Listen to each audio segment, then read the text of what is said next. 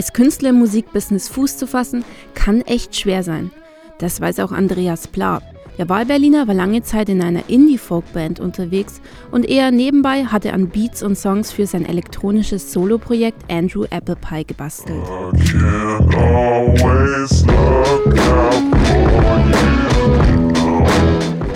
Dabei verwendet er Samples, also kleine Tonausschnitte aus seiner Umgebung, zum Beispiel eine quietschende Wohnungstür, Kleiderbügel oder auch mal eine einfahrende U-Bahn.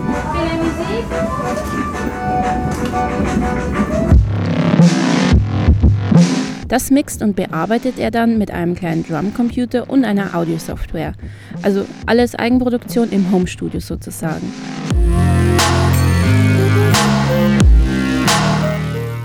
Mittlerweile kann er genau von diesem einzigen Nebenprojekt leben.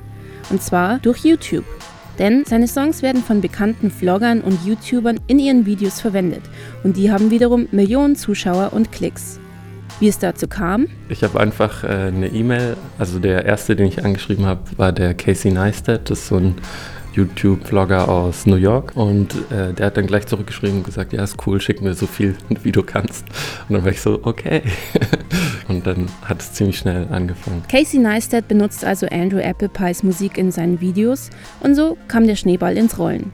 Andrew bekommt nun internationale Aufmerksamkeit, denn nur etwa 20 Prozent seiner Hörer kommen aus Deutschland. Er selbst weiß deshalb die Wege in den Erfolg über YouTube und Co. zu schätzen. Also ich finde das total cool, weil ich habe da vorher schon lange Zeit Musik gemacht und wenn man irgendwie jemanden aus der Musikindustrie versucht zu erreichen oder eine E-Mail schreibt, da kriegt man nie eigentlich eine Antwort. Aber ähm, auf YouTube ist irgendwie alles so neu und da herrschen noch nicht irgendwie festgefahrene Strukturen und auch wenn da jemand schon bekannt ist und viel Aufwind hat, antwortet er immer noch auf seine E-Mails. Das heißt, man kann einfach alle möglichen Leute anschreiben und irgendwie, ja, also ich finde es sehr cool. Andrew Applepie gehört damit zu einer ganz neuen Generation Musiker. Ohne Labelmaschinerie, ohne Musikindustrie im Rücken. Nur dank der Freiheit im Internet schaffen sie es nach oben. Solange Leute einfach, einfach gerne ihre Musik hören. Ach ja, das Internet. Manchmal vielleicht gar keine so schlechte Sache. Oh, oh, oh,